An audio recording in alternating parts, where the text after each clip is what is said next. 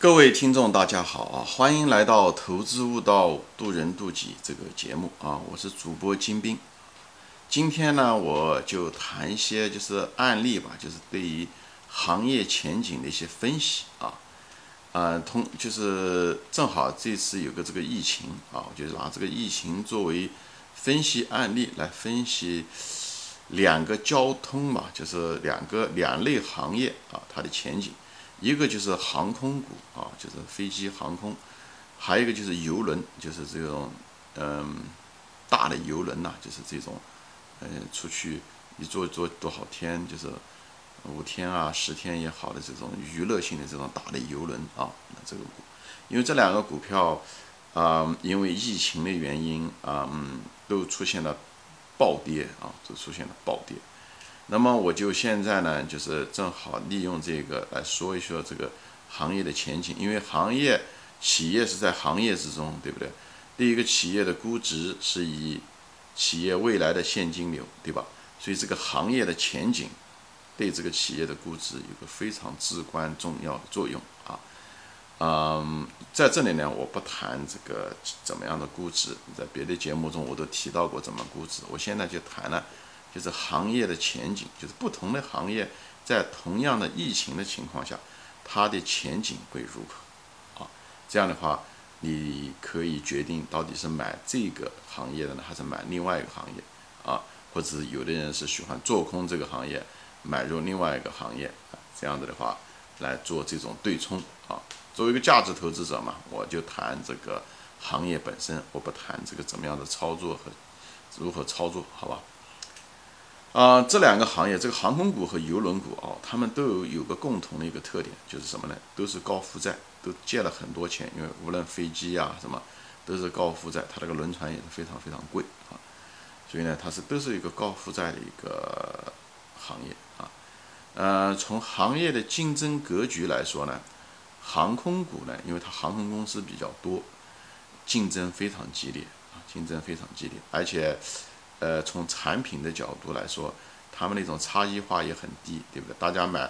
呃，飞，对不对？从北京飞到上海，那么哪家航空公司便宜买哪家，所以不存在说对这个差异化会导致它价格怎么样，所以他们差异化全在价格上面，所以就没有差异啊。所以呢，航空股就在这一点上面呢，就是竞争激烈，往往竞争激烈的工那个行业都是差异化比较小的。产品差异或者服务差异比较小的行业，所以他们竞争比较厉害。那么竞争如果厉害的话，讲白了就是你的这个利润比较低，你的这个定价，你顶上的那个定价权就没有，好吧？那么邮轮股呢？其实不管是什么原因啊，邮轮股其实是相对比较集中。世界上邮轮股大的邮轮公司就三家，就三家，呃，嘉年华，还有呃挪威，还有一家叫什么？呃，加勒比海皇家就这三家啊，所以它相对集中啊，它是有三家，那么有而且呢，它们差异化比较大，因为它们每次路径不一样，而且每次游轮的时候走的时候，就像旅游的那个路径一样的，它这个路径它不一样啊，就是中间的活动也不一样，所以呢，它有一只要有差异化，那么就有定价权，就是呃价格不是那么很死的在一起拼啊。所以它有一定的定价权，而且呢，又有一定的每家公司它有各自的品牌，而且很多消费者他一旦用惯了一种游轮的时候，他不愿意随便换另外一个游轮啊，就是呃，因为他都在船上他都熟悉了啊，吃的东西啊他都习惯了，活动他也很喜欢，所以选择了那家游轮，他也比较放心，因为毕竟出远门嘛，吃住穿都在人家了，所以你还是希望能够比较。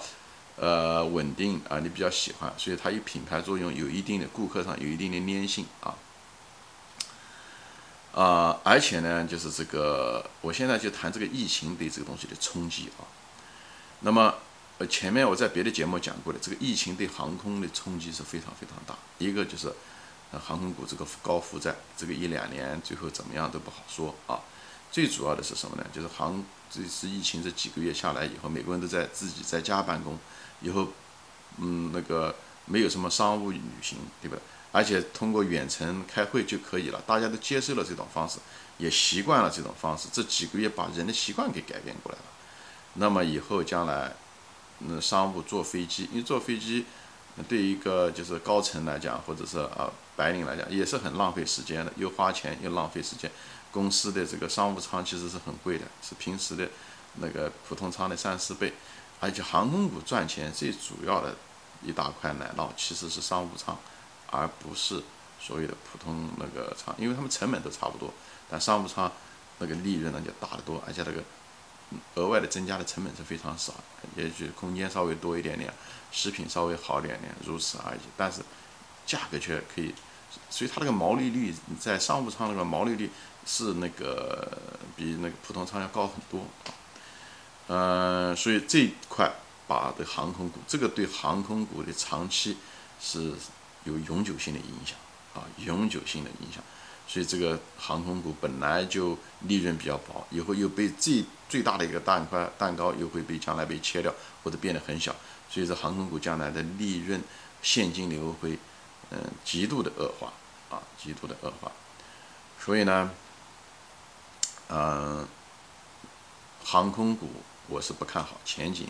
嗯，我是非常不看好的啊。嗯，那另外呢，就是那个游轮呢，就是不一样。因为游轮，人们坐游轮并不是为了呃开会，对不对？人人们不是因为需要从这里飞到那里，它是一种生活方式，生活方式是给你一种愉悦的感觉，旅行啊，休闲那种不同的生活。平时宅在家里面，以后你坐了这个游轮，对吧？吃喝住都有人管，你不需要操心，多好！这个东西人们喜欢享受，这是与生俱来的，不会改变的啊！哪怕花点钱，他还是愿意做；哪怕有一点点风险，他都会去做，对不对？就像喝酒抽烟，对不对？那种大家都知道是伤身体，但是喝酒抽烟还是一种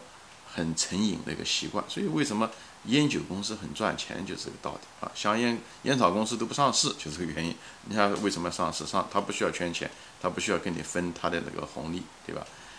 旅游那就是打游戏机也是，也是一种快乐享受。所以这个，所以他们那个消费的一个需求的性质不一样。所以这个，嗯，这种游轮股就在这一点，它是一种好的生活方式啊。人们就是满足人的这种享受的需要。所以这种人的享受的需求不改变，邮轮公司基本上是不会改变的，啊，而且现在人口都老龄化啊，老龄化，所以你看那个邮轮很多都是成年人啊、中中年人啊、老年人啊，呃，还有的是拖家带口啊在一起，所以，呃，老龄化也会帮助，是全球都有这种老龄化的趋势，所以这个在长期后面二三十年可能都是这样子，包括中国也开始老龄化。所以这方面的顾客群、潜在群越来越多，而且大家的收入是越来越增加的啊。虽然有疫情啊、就失业这些东西暂时的收入会影响，但是两年以后都会恢复过来。天底下不缺有钱人啊，这些游轮这些东西它是消费群不一样，所以而且游轮公司就那么几家，所以它这种供需的关系它是很容易控制的，而且它可以把价格暂时放低啊，对不对？它都可以啊，所以。世界文明只要往前进，人的收入只会不断的增加，所以它邮轮公司的股价，嗯，它那个，嗯，收入只会越来越增加，好吧？因为就那几家公司。另外呢，邮轮一个非常好的呢，它跟航空公司不一样的，它那个劳工啊，航空公司劳工是工会的，所以工会在美国或者在欧洲是很麻烦的一件事情，他们维护他的权利啊，你也不是很容易把他解雇啊。而且他那个劳工的质量也比较差，因为他不放心，他是铁饭碗，所以这时候的时候你很难把它解雇，所以他的而且服务质量也不是行啊，所以航空股那个飞行员也好，还是空姐也好，他们都是工会，所以，呃，你一个你成本不容易控制，而且他每年都要求涨价啊，涨工资，你也没办法，要不然他们就罢工，所以另外一个质量其实你也很难提高这个服务质量，而这个。